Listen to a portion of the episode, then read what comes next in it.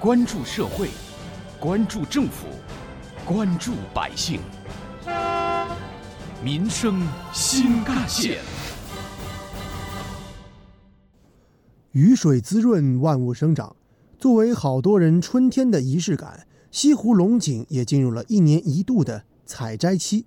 本期民生新干线重点为您关注：春天来航采龙井茶。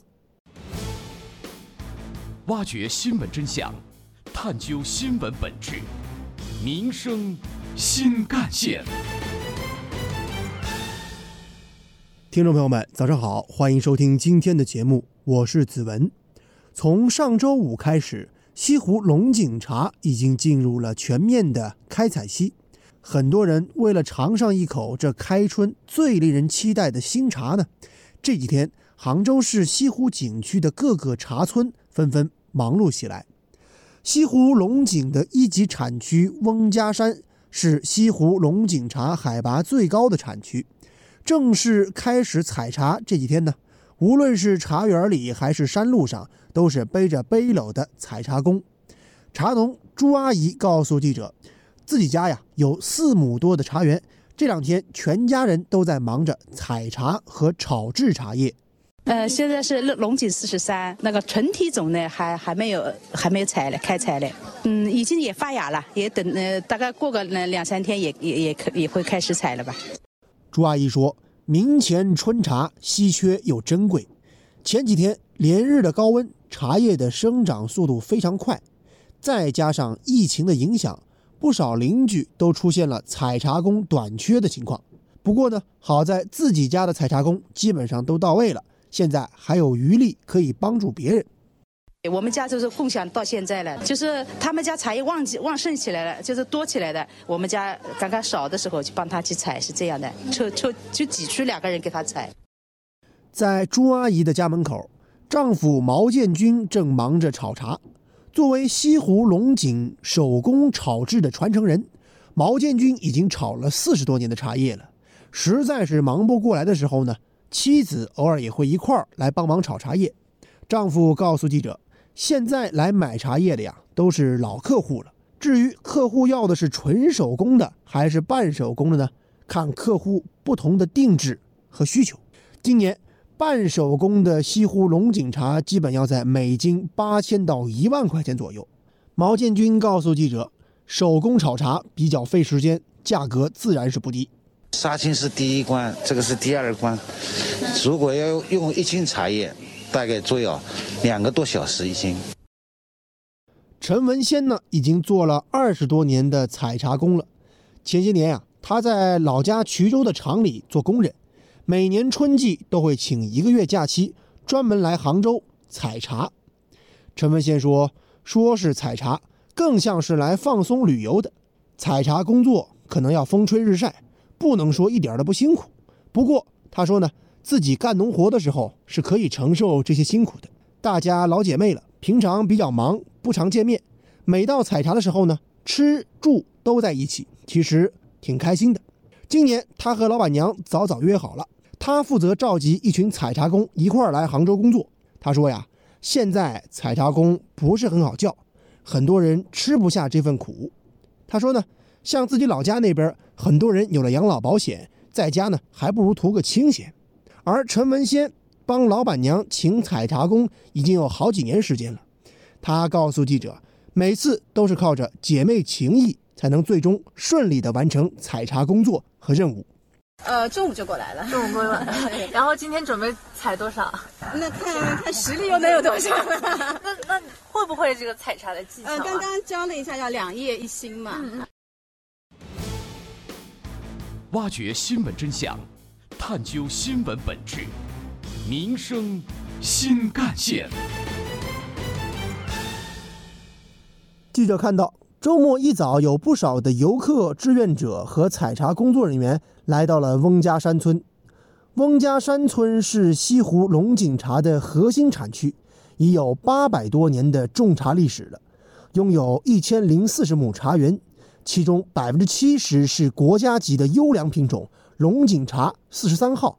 按照行业标准，龙井分为精品、特级、一级、二级、三级这五个等级。不同等级的茶叶色、香、味、形各不相同。浙江大学茶叶研究所所长王岳飞告诉记者：“特级的龙井茶是非常漂亮的，那个你刚才讲扁平光滑，还有挺直，呃，血好。这个特级的西湖龙井，它是鲜爽、甘醇，就是能够有嘴巴的一种回甘，就有有一种我们喝鸡汤感觉有点甜的这种感觉。那二级这个。”也是很好的，但是就是可能就是鲜爽味会略微低一点。而从采摘的角度来说呢，翁家山村一般是从采摘时间来判定茶叶等级的。刚刚出来的芽呢，一般是特级或一级；清明节左右采的茶叶多为二级。那么，究竟该怎么样正确的采摘品质优良的龙井茶呢？杭州市西湖区翁家山村书记孙斌告诉记者。正常我们村里采摘呢，就是拿我们的这个关节抵在那个要摘的部位。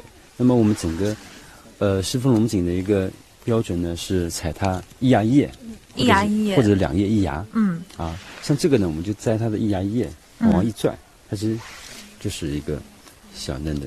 看来这个芽比叶长呀。对。随着西湖龙井的正式开采，市场上也出现了不少假冒伪劣产品。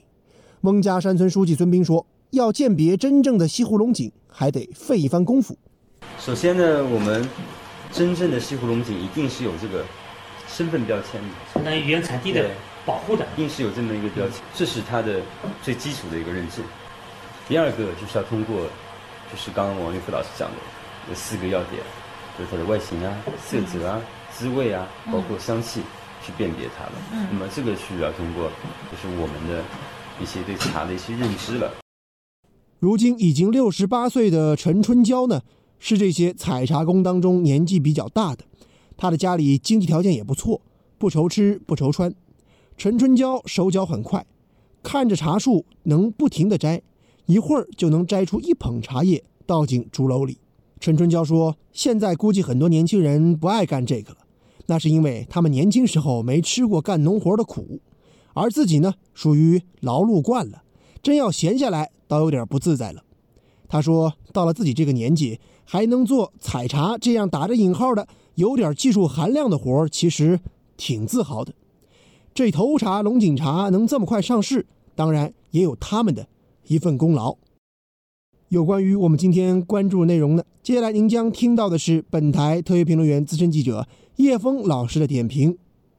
每年这个时节，许多人呢都在盼着品尝当季的龙井茶，但大多数人很少会去关注这一缕缕的茶香是怎么飘出来的。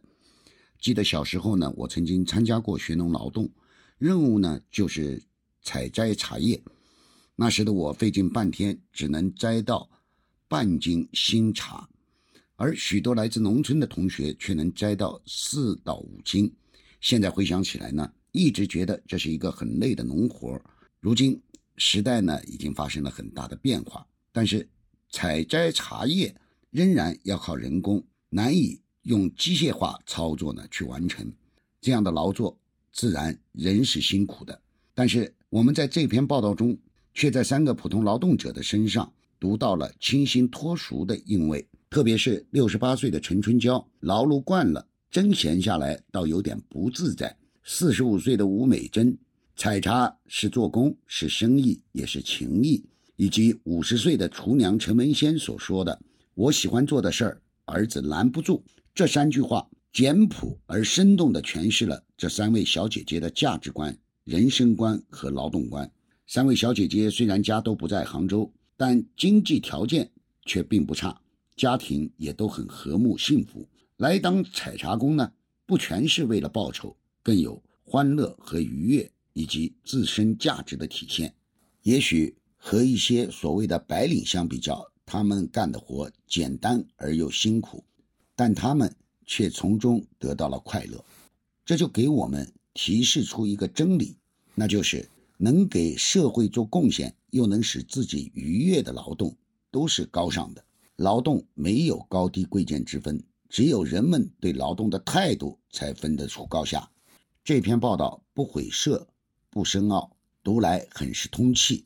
希望类似这样的报道能多多的出现在我们的电视屏幕上、广播喇叭中、报纸版面上。好，以上就是本期节目的全部内容，感谢您的收听，下期我们再见。